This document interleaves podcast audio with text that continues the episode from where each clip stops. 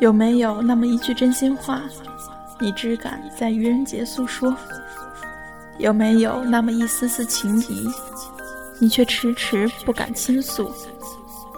闲人悄悄话，我说，你听。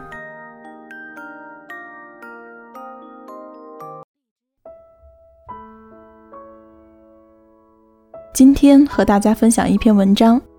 文章的名字叫做《常怀念过去，可能是你过得并不好》。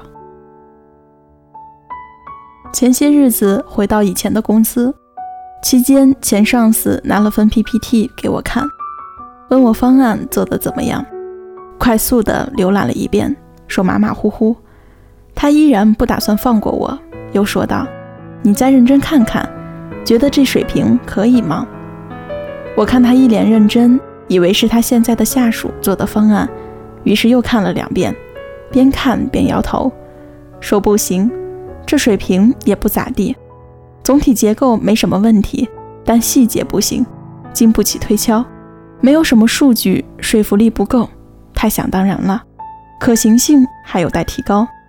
他终于忍不住了，笑道说：“其实这是你以前做的方案。”我有些尴尬，装着很惊讶的样子。一边看方案，一边拼命地回忆，到底是什么时候写的方案。一边看一边脸红，这大抵是我当时的体验吧。临走时，他看出来我有些心神不宁，拍拍我的肩膀说：“别纠结这事儿了，这才叫进步。你呢，算是出师了。或许吧，对过往的唾弃，只因如今的成长。”同学聚会，某人突然翻出来一张学生时代的合照。还洋洋自得地说：“看，当年的我也曾经帅过。是的，当年的他真是小鲜肉，只不过如今岁月在他身上留下的痕迹有点重。当年引以为傲的腹肌也已沦陷为将军肚。同学中有位健身教练，虽然当年身材也不算差，但这些年的锻炼，身形越发的好，怎么也看当时的自己不太顺眼。”大家的聊天也很有意思，有人当年成绩优秀，是名不折不扣的学霸，老师赏识，同学惊艳。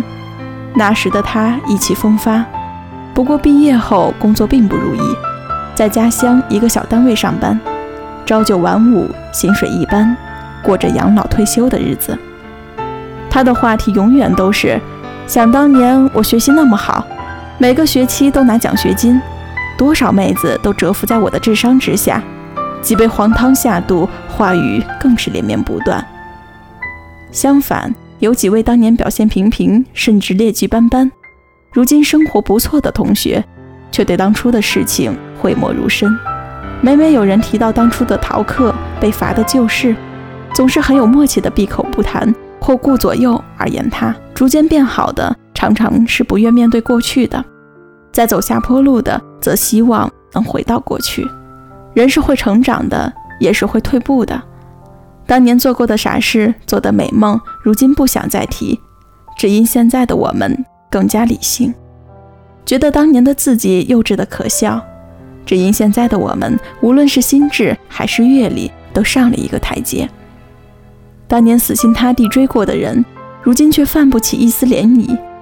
只因现在的我们的确已经找到了更好的爱情。